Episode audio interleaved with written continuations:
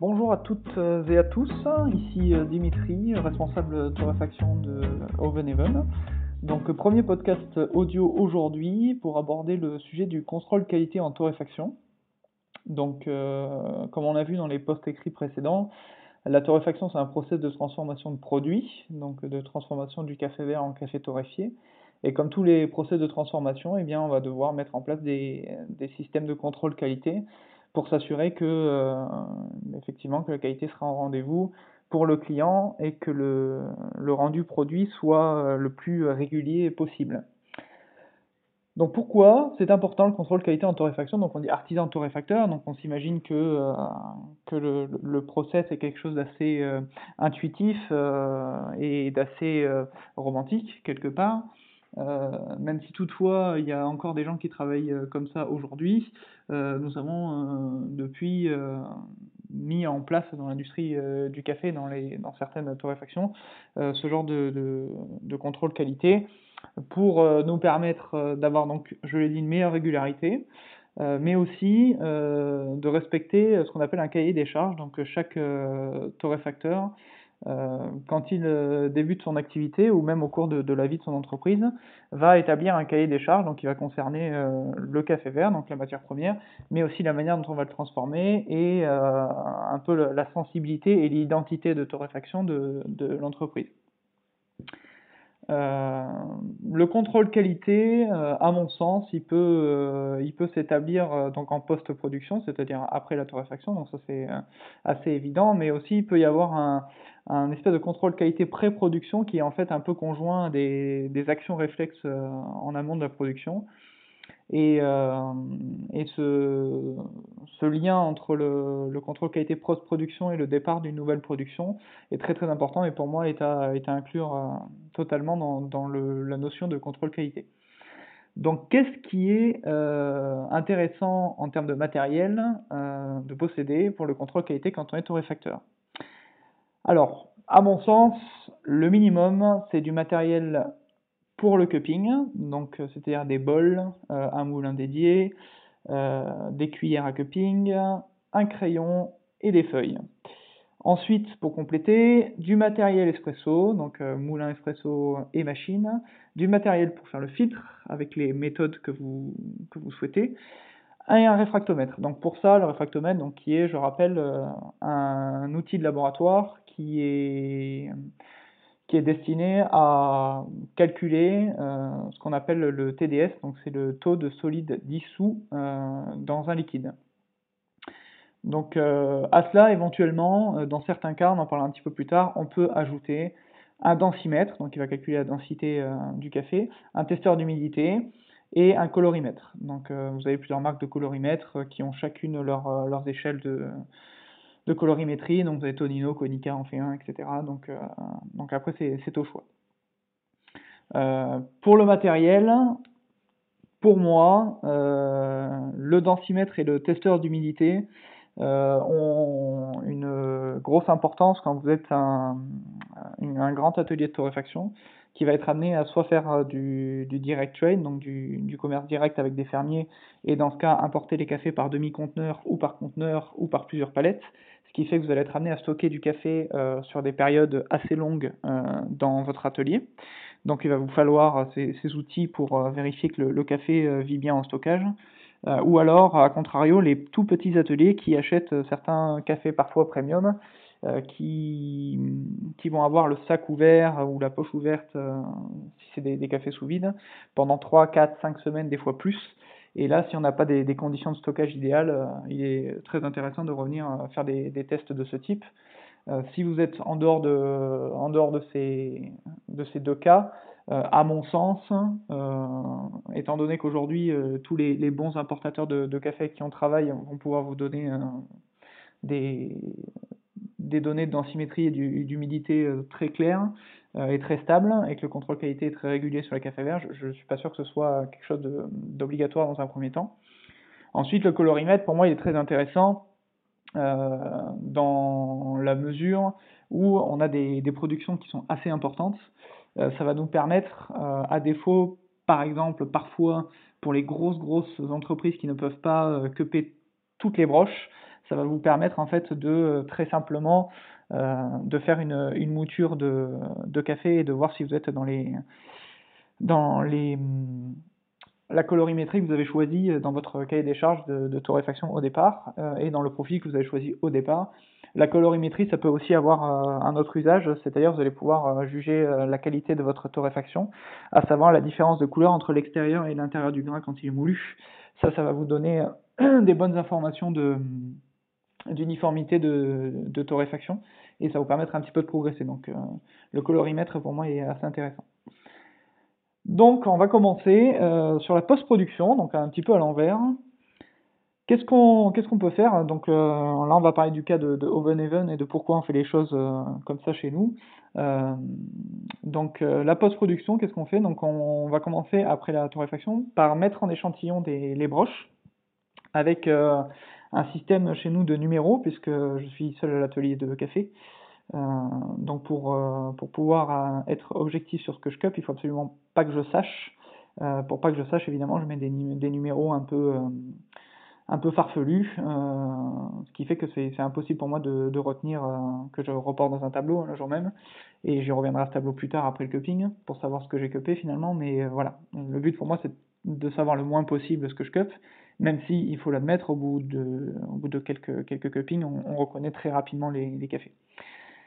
Donc un premier cupping à J plus 1, donc le lendemain de la, de la production, qu'est-ce à quoi il va servir? Donc le cupping à J plus 1, euh, on va principalement rechercher des défauts de torréfaction.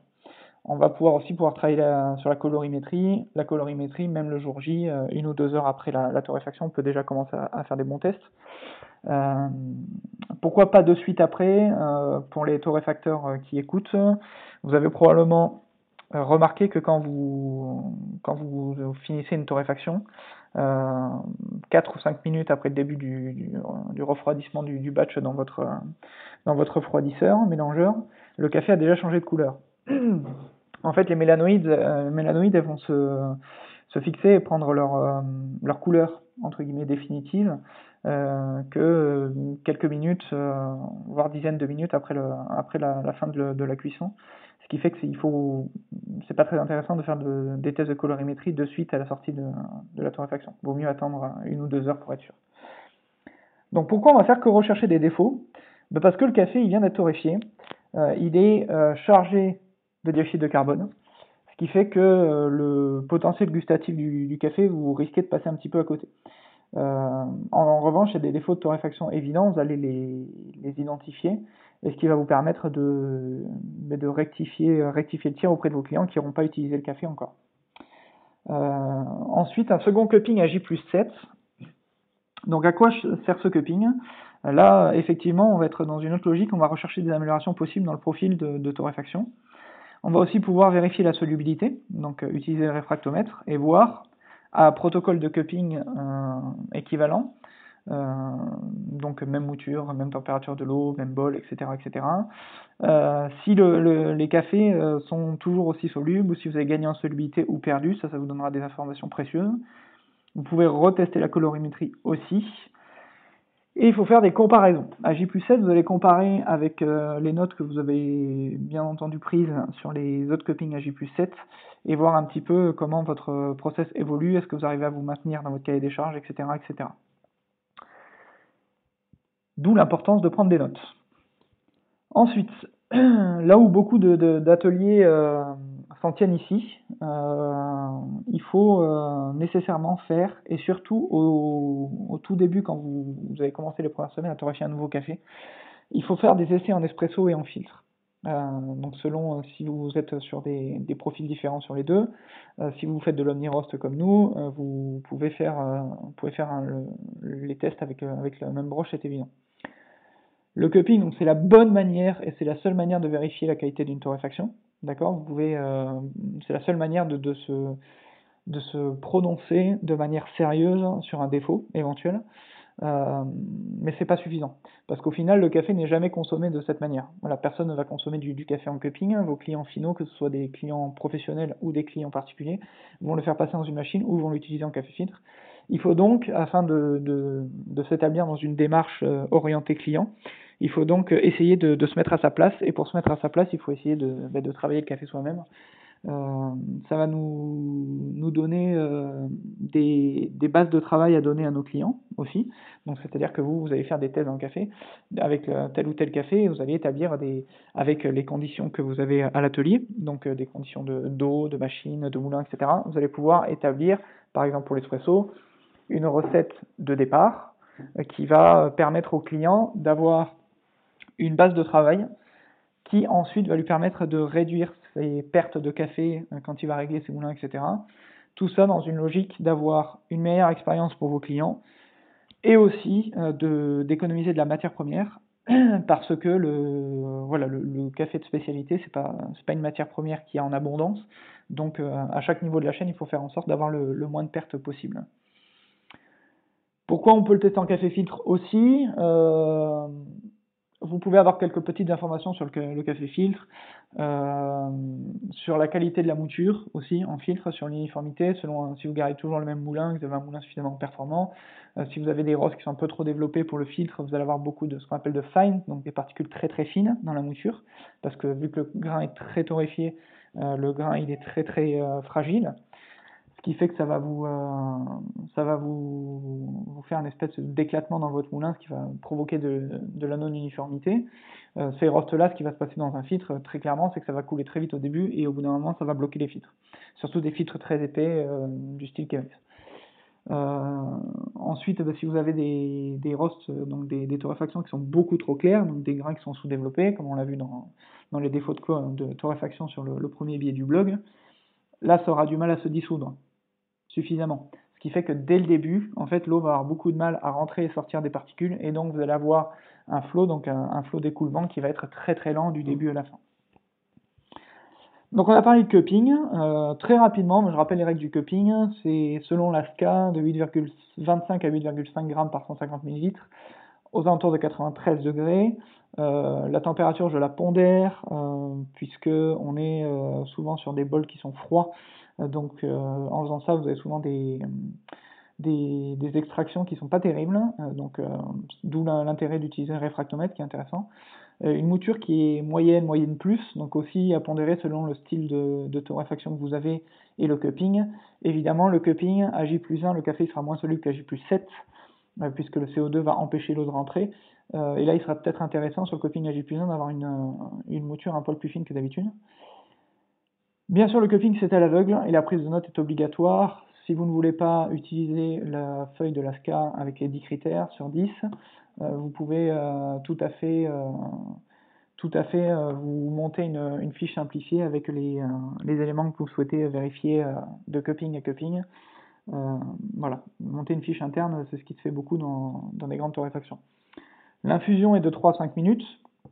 Vous allez mettre 3 coups de cuillère sur la croûte qui s'est formée pour enlever ensuite le gras et les particules euh, qui seront euh, déposées sur le haut du bol. Euh, pourquoi? Ben, Parce que si vous, si vous prenez de la crème de café, de la créma qui s'est créée dans, dans votre cuillère à cupping, ça va, les lipides qui, qui sont contenus dedans vont vous tapisser la langue et vous n'allez rien plus pouvoir goûter après, donc c'est intéressant. Ensuite, vous allez attendre 5 minutes et mon conseil personnel, ce sera de cupper toutes les minutes, entre 10 et 20 minutes. Euh, on sait que plus le café est froid jusqu'à un certain point, plus on va pouvoir euh, décrire l'acidité et l'amertume éventuelle. Donc plus il sera facile pour, euh, pour nous, humains, de, de déceler, de décrire ces, ces sensations. selon l'Université Louvain en Belgique, c'est en dessous de 35 degrés qu'on commence vraiment à être efficace sur ces, sur ces domaines. sur ce qui est des perceptions du goût, de l'acidité, de l'amertume, etc., il y a beaucoup, il y a eu beaucoup d'études, etc.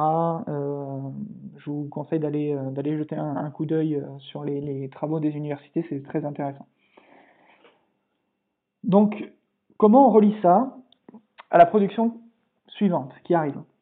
Donc, ce qu'on va pouvoir faire, c'est le contrôle qualité déjà du café vert. Donc, dans les cas nécessaires, on va pouvoir vérifier la densité et l'humidité du café vert.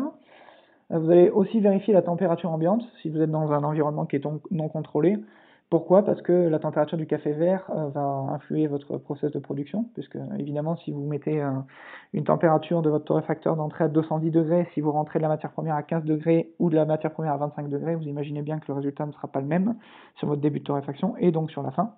Donc c'est intéressant de, de vérifier ça. Les conditions météorologiques extérieures également parce que le vent et la chaleur extérieure et le différentiel intérieur-extérieur vont jouer notamment sur l'airflow que vous allez devoir appliquer l'airflow étant le étant l'extracteur de fumée entre guillemets euh, du, torréfacteur. Vous allez pouvoir croiser les résultats que vous avez eu au cupping, euh, notamment au cupping J 1 si vous avez des défauts, et au cupping J 7 si vous pensez qu'il y a des améliorations à faire, et faire une relecture conjointe des profils avec ces résultats pour voir, euh, essayer de comprendre les corrélations entre ce qui s'est passé, ce que vous avez goûté, et voir les améliorations qui sont possibles dans le cas où ça l'est. Euh, voilà, comme dit Cyril Lignac, le, mieux est l'ennemi du bien. Euh, c'est dans la gastronomie, donc euh, on n'échappe pas à la règle. parfois, en voulant faire mieux, on fait moins bien.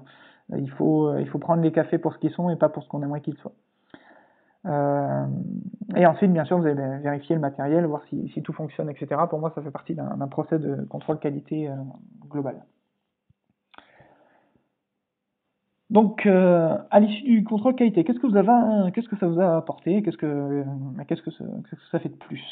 Euh, Tout simplement, maintenant, vous en savez désormais beaucoup plus sur votre produit au tenté. Donc, au moment où vous faites votre contrôle de qualité, vous avez des informations qui sont assez complètes, si votre process est complet, que vous pouvez donner à vos clients pour mieux les accompagner et leur donner le pouvoir d'utiliser au mieux le produit que vous avez fait. Donc, comme pour j'ai dit, comme exemple, rationaliser les quantités et procurer la meilleure expérience possible. Parce que le but, quand on fait du café, euh, on ne sauve pas des vies. Le but, par contre, c'est donner du plaisir aux gens et que les gens aient une bonne expérience. Si les gens ont une mauvaise expérience avec le café, euh, à mon sens, on a, on notre, on a loupé notre dessin. Qu'est-ce qui se passe par contre si le café il passe pas le contrôle qualité ou il présente des points bloquants Donc euh, si vous avez un gros défaut de café, de café vert, donc il est brûlé, il y a des, des défauts qu'on a cités sur le premier billet, etc. Bon, la solution la plus extrême, c'est de le jeter. Euh, dans tous les cas, ne le vendez pas. Voilà, ne le vendez pas au prix où il doit être d'habitude, euh, en tout cas. Euh, c'est le pire que vous puissiez faire. La différence pour moi entre un bon atelier et un mauvais atelier de torréfaction, c'est que les deux vont louper de temps en temps des broches, ça peut arriver. le mauvais atelier de torréfaction va rejeter la faute sur ses clients ou on va considérer que c'est pas possible. Le bon atelier de torréfaction va commencer par se remettre en cause et, euh, ensuite, s'il peut pas apporter des solutions à, son client, euh, va tout simplement lui, euh, lui remplacer, lui remplacer le, café en question ou faire un geste commercial, etc. on travaille, voilà, il faut faire preuve d'humilité, on travaille une matière vivante, l'erreur elle fait partie intégrante de ce qu'on fait, on a deux choix, soit on, l'accepte, on, on, réagit, on, on apprend quelque chose, soit on, soit on la refuse et dans ce cas on se retrouve à, à faire partie des personnes qui, euh, qui deviennent aigries, qui ne progressent plus. Voilà. Euh, et c'est bien dommage, parce que le client y perd. Euh, ce que vous pouvez faire par contre avec ce café, ben, c'est vous pouvez l'offrir à vos clients, par exemple pour faire du, du training. Donc quand vos, vos clients intègrent du, du nouveau personnel, etc., ils vont pouvoir l'utiliser pour faire de l'entraînement latte art, etc., etc., par exemple. Euh, vous pouvez l'utiliser aussi pour, euh, on dit faire les meules d'un moulin neuf. Donc, vous avez un moulin neuf avec des meules neuves. Euh, il faut toujours passer quelques kilos de café pour que les meules deviennent, deviennent plus performantes et qu'elles atteignent la, performance voulue. Ce que vous pouvez faire aussi, il y a certains ateliers qui font ça, notamment en Allemagne, en Scandinavie, c'est assez, assez commun maintenant. Vous pouvez le vendre à prix coûtant, donc vous le vendez au prix du, du café vert. Bien sûr, s'il n'y a aucun défaut qui pourrait euh, porter, euh, porter atteinte euh, bah, à la santé de, vos clients. Un café qui est très très très très très noir va avoir un taux d'acide, va avoir un acide acétique perceptique qui va être important, donc ça peut faire des brûlures d'estomac. Euh, si, euh, vous avez des cafés qui ont des goûts vraiment déplaisants, ne les vendez pas. Euh, en revanche, si c'est des, des, défauts qui font que ça ne rentre pas dans votre cahier des charges, mais que c'est tout à fait appréciable, vous pouvez les vendre à prix coûtant. Donc comment, euh, comment on s'assure que le contrôle qualité euh, est efficace? Alors à mon sens, le contrôle qualité, il, est efficace si et seulement si il est protocolaire. C'est-à-dire que le contrôle qualité il doit être intégré au sein d'un process sur des jours particuliers, dans des moments particuliers. Et si vous n'établissez pas un protocole que vous suivez sur le contrôle qualité, si vous faites chaque semaine quelque chose de différent, euh, le, les retours que vous pourrez avoir, vous ne pourrez pas faire des comparaisons efficaces d'une semaine à l'autre. Et donc votre contrôle qualité, il est beaucoup moins performant. Il faut aussi qu'il soit donc systématique. Si est protocolaire et systématique, il sera forcément source d'enseignement. Euh, évidemment, quand on est seul dans une torréfaction et qu'on n'est pas très expérimenté, c'est toujours très difficile euh, d'apprendre rapidement de ce qui se passe, puisqu'il euh, y a une erreur, on l'a constaté, quand on la constate. Et euh, l'étape d'après, donc en anglais qui s'appelle le troubleshooting, donc essayer de, de, régler ce problème et voir d'où il vient, ça, ça met toujours un peu plus de temps quand on n'est pas expérimenté et pas entouré. ça va beaucoup plus vite en équipe et ça va beaucoup plus vite quand il y a des gens expérimentés autour de la table. En revanche, ça finira par être aux enseignements tôt ou tard. Les dérives qu'on rencontre souvent sur le contrôle qualité, donc c'est un manque de sérieux. Donc, euh, dans ce que j'ai dit, hein, des, contrôles qualité qui ne sont pas protocolaires, euh, qui ne sont pas systématiques, donc un jour on va le faire mardi, l'autre le mercredi. Euh, vous pouvez aussi avoir une double tendance quand on, surtout quand on est seul. On a tendance soit à être un petit peu trop gentil, entre guillemets, ou un peu trop pointilleux sur sa production. C'est-à-dire qu'il va y avoir les deux extrêmes des torréfacteurs qui vont goûter leur café, leur production, et ils vont se, finalement, même s'ils détectent quelque chose qui va pas très très bien ils vont trouver euh, toujours des, motifs de satisfaction et se dire ah, euh, ah en fait et puis ils vont s'auto-convaincre que qu'en fait c'est tout à fait délicieux alors qu'il y aura des choses à améliorer et vous avez l'extrême inverse de la personne surtout ça arrive surtout chez les débutants de la personne qui va euh, ne jamais être satisfaite de son, de sa production et donc va toujours tout remettre en cause et, euh, et va finir par se perdre un petit peu dans, dans son process et les changements à effectuer puisqu'il va y avoir trop de changements d'appliquer à la fois. Euh, L'autre défaut qui arrive très souvent, euh, torréfacteur, comme barista, comme partout, euh, c'est de ne pas goûter l'aveugle. Le cupping, je rappelle, c'est tout le temps, en tout temps, à l'aveugle et avec des prises de notes, sinon ça n'a aucun sens. Vous pouvez parfois, retour de, de festival, etc., faire un cupping en sachant ce que vous, euh, ce que vous cuppez, c'est un cupping, j'appelle ça plaisir. Euh, en revanche, je peux aussi faire un cupping plaisir et le coupler à, à quelque chose d'intéressant et une opportunité d'apprendre. Il faut prendre tout ce que vous faites comme une opportunité d'apprendre. Et même un coping de retour de festival, si vous le faites à l'aveugle en prenant des notes, vous avez une opportunité supplémentaire d'apprendre et ça c'est toujours intéressant. Donc le cupping et le contrôle qualité, ce n'est pas une perte de temps, même si parfois sur des semaines très busy ça peut paraître euh, comme tel, mais c'est jamais une perte de temps. Ça vous en fait gagner en réalité. Euh, il est un, un, élément indispensable de votre process de production. Euh, les torréfacteurs, on a un codrome de d'industrie, je le rappelle, même s'il y a une part très euh, sensible dans, notre manière de, travailler, dans ce qu'on fait, dans ce qu'on propose, puisqu'on est affilié à la gastronomie, on, produit un, produit euh, alimentaire, donc il y a toujours ce côté goût qui sera toujours subjectif, quoi qu'on en dise. En revanche, tout le process, lui, n'a pas à être, subjectif. Euh, donc en résumé, affûtez votre palais, sacralisez ce moment, euh, le contrôle qualité, il faut que ce soit euh, du plaisir. Euh, moi, pour moi, le contrôle qualité, c'est un des meilleurs moments de, la semaine, parce qu'on prend du temps pour soi, on prend du temps pour analyser ce qu'on a fait, etc. Et surtout, apprenez, ne cessez jamais d'apprendre.